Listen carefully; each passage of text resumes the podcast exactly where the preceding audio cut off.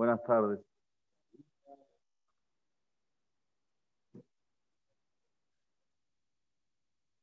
De aquí a poco vamos a empezar Tefilat Arbit.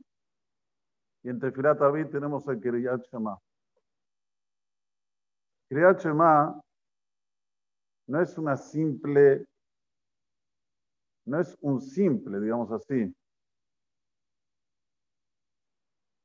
una simple perashá, una simple porción, un- una simple lectura, un simple pedazo, sino tiene dentro de ellos unas explicaciones literarias que ya son profundas y tiene también explicaciones profundas en las cuales nos dan otra óptica para la vida. En Be'ayim Shamoa, que es bueno estudiar la traducción literaria para entender lo que uno dice y es una de las mitos más importantes que tenemos durante el día, de decir el Kriyat Shema dos veces, por la Torah, al anochecer y al amanecer. Dígase de paso. Dice así, "Ochtabtam al mezuzot beteja ushareja", al final de Be'ayim Shamoa. Y vas a escribir mezuzot y las vas a colocar sobre tus batentes, ¿cómo se dice aquí? No. Marcos de tu casa y de tus portones. Y después dice el pasuk, leman yirbu vime benejem. Para que tengan larga vida. Ustedes, sus hijos. Ala Adama, sobre la tierra de Israel. Hashem lahem.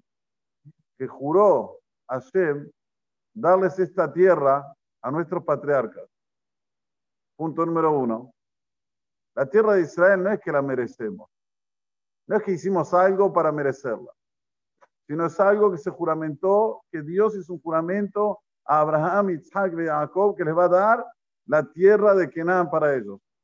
Como por ejemplo, una persona, un hijo que nace en una familia rica, papá rico, la mamá rica. ¿Él hizo algo para tener riqueza? No, nació en una familia rica. Nosotros, Yehudim, nacimos en una familia en la cual nuestros padres ya recibieron por herencia desde Akadosh Barujú la tierra de Israel. Punto número uno. Esto tiene que estar bien claro para nosotros. No pensar que es mía por mis hechos, sino porque ya la heredamos. Y si es así, tenemos que hacer todo lo que está a nuestro alcance para que la tierra de Israel siga siendo nue- nuestra y que no las achaquen, que no las, que no las lleven otros pueblos. ¿Cómo? Como dice la Torah. Primero, hay que cumplir la mitzvah de mezuzá, como debe ser. La mitzvah de mezuzá se pone en todas las puertas del hogar, no solamente en la de la entrada. Y la mezuzá tiene que ser una mezuzá que será. No una mezuzá que a vos te parezca pintoresca, que sea chiquita, Rab. Las chiquitas, 90% son pesulot. No digo 90 por no decir 100. 90% son pesulot. No es fácil escribir una mezuzá miniatura y que el sofer sea un sofer mubhag. Uf, hay un montón de, de- de- de- de detalles haci- haciendo una mezuzá. No es así como uno se imagina, que es saber escribir, vamos a escribir un, en un retazo de pergamino y hazla. Ta, ta, ta, ta, ta, ta, ta, No, hay muchos detalles. Y en una chiquitita es difícil, tiene que ser un gran monje, un gran experto en safrut. Entonces hay que buscar una mezuzá que saque será, que tenga 10 centímetros de altura. Hay que ponerla en el lugar adecuado, no arriba ahí, no. Hay que ponerla a partir del tercer, escuchen bien, del tercer, la tercera parte del, del marco, de la tercera para arriba. Es mucho más bajo de lo que hay en la mayoría de las casas de Buenos Aires porque no saben la salajot.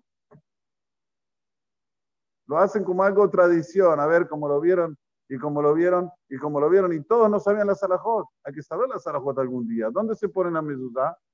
A partir de la tercera parte del marco para arriba. Es muy abajo. ¿Y cómo se pone? Si sos Ashkenazí la pones de una forma en diagonal. ¿Cuál es el motivo? Porque hay una discusión en el, Talmud.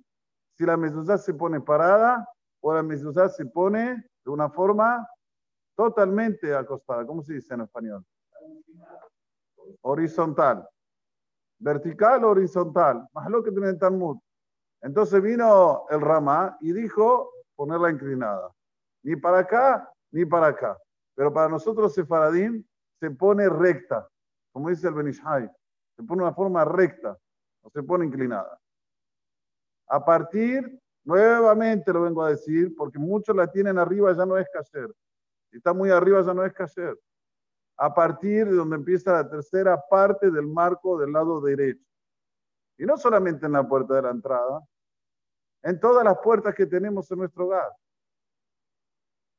Cuando digo todas, son todas. Donde se llama puerta, hay que poner ahí una mezuzá. Y también para eso hay detalles. No es como uno se imagina, uno tiene que preguntarse, preguntarle al Rab, ¿aquí necesita mezuzá Rab? ¿Y aquí necesita Rab mezuzá? Que venga que le oriente, ¿dónde más necesita mezuzá? Uno va a decir, pero yo ya salí de jugar de la mitzvah. No, Bien explícito en la Torah, cada portón y portón, cada puerta y puerta necesita tener la mezuzá. ¿Y cuál es el sejar? Arihut. Larga vida. ¿Y qué más? Y la tierra de Israel va a estar abajo de nuestro dominio. Esa que le juró Dios a nuestros patriarcas. Y ahora viene la parte de la cual quiero hablar. Hashem la laem. Concluye el pasuk diciendo, Kimeh Hashamaim alaret. ¿Qué quiere decir esto? A ver, todo lo canta. Kimeh Hashamaim alaret. Deja, botito, ¿qué quiere decir? A ver, explícame. ¿Qué me... No, no. Kimeh Hashamaim alaret. Deja, ¿alguien tiene una explicación? No, no. Y me y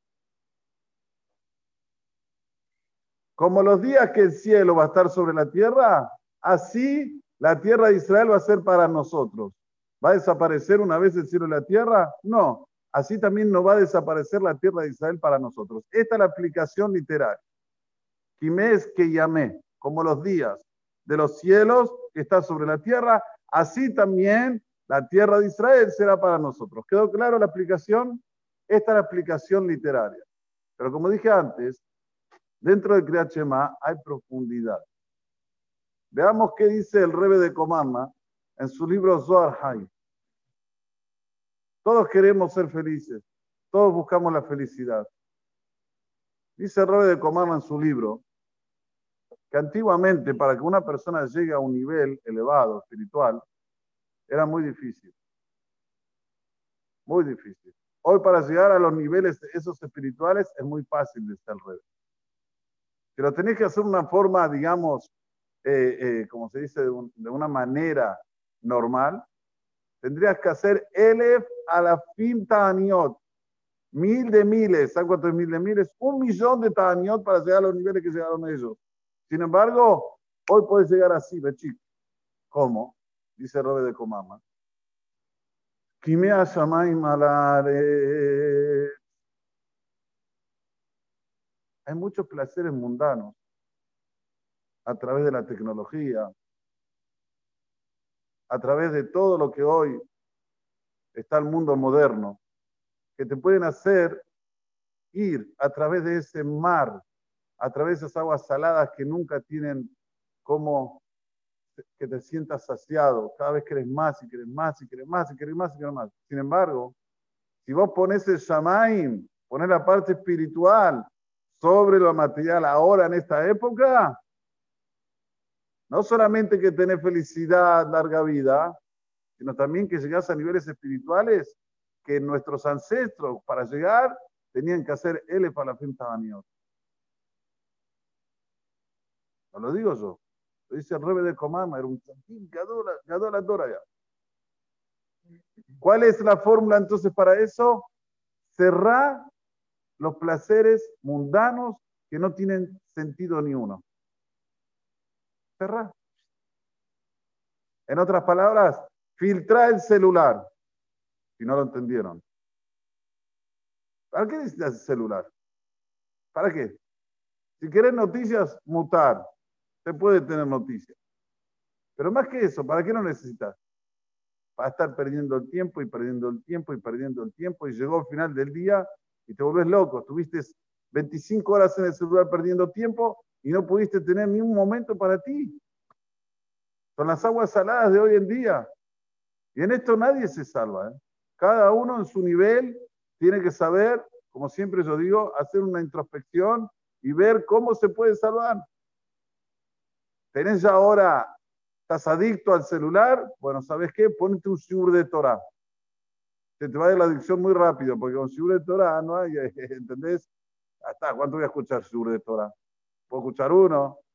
Sin embargo, cuando ves cosas materiales, podés estar horas y horas y nada te va a saciar. Y vas a estar a las 3 de la mañana mirando a ver quién te mandó un mensaje, o qué salió de nuevo, o qué esto, o qué lo otro, ¿no? que cada uno con su investigación. Entonces dice Robe de Comana, ¿vos querés llegar a niveles espirituales elevados ahora en esta época? Timea Shamaim, a la Ares, ¿querés ver los cielos, la parte espiritual sobre la tierra? ¿Qué tienes que hacer?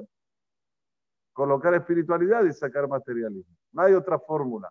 Y ahí vas a tener un tano, un placer, una felicidad que los otros, nuestros ancestros, tenían que hacer mucho, mucho trabajo para llegar a esa felicidad. Nosotros lo podemos hacer así, chicos. Este es el mensaje mayor que tenemos que tener hoy en Jode Shelul. Jode Shelul es Jode Sarahamim. ¿Qué quiere decir Jode Sarahamim? Boreolam te da la posibilidad para acercarte a él. Es solo vos dar el primer paso. Ani le dodi. Yo quiero ir al encuentro del Creador. En ese momento, dodili. Y escuchen algo más, que es muy interesante. Cuando una persona se llama que es amado allá arriba, ¿cuándo? Dice el Talmud, cuando tiene el Yetzer y lo doblega. Cuando viene una, tiene una posibilidad de caer en una verá, en un pecado, y él sabe que es un pecado, y le gana. Ahí es Ahuble Mala. Y este es el reciente voz de Elul. Ahuble Mala Benehmad le mata. Es amado allá arriba y querido acá abajo. Vos sabés, personas tzadikim, y vos los querés. Y vos no entendés por qué los querés. ¿Sabes por qué? Porque doblegan el Yetzer hará continuamente. ¿O ustedes piensan que los tzadikim no tienen eh, inclinación para ver el celular, para saber la noticia? ¿Qué son, malajim? Obvio que tienen la inclinación igual, pero le ganan el Yetzer En ese momento es amado allá arriba. Escuchen bien, ajuble mala. Y acá abajo es querido. Es como un reflexo, un reflejo de la, de la pasión, del amor que le tienen allá arriba, que acá también se ha querido, aunque no lo conozcas, aunque no sabes quién es. Pero lo quieres. Este es el imán que tienen los grandes tzadikim. Y esto es lo que tenemos que tener en el ul. El ul, ajuble mala, benesmat le mata, amén que ni razón. déjame que yo me ataca, vos Julio sacó de Israel. te fijas, hermana, entonces נאמר, אדוני חפש למען צדקו, יגדיל תורה וידיר.